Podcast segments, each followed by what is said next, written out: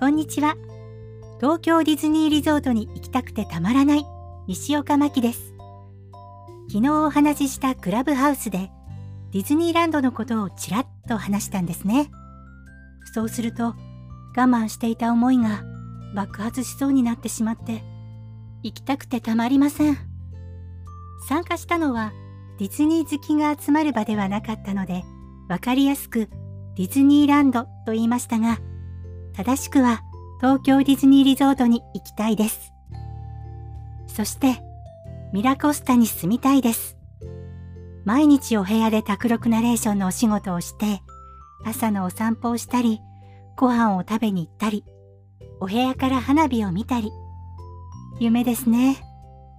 お部屋はもちろんテラスルームです。外に出ることができるのはバルコニールームとテラスルームですね。どちらも人気のお部屋ですが、私はテラスルームが好きです。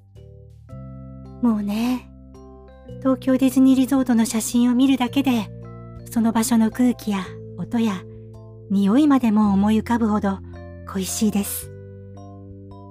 もう少しこのまま夢を見ていようかな。というわけで今日はここまでです。また次回も聞いてくださいね。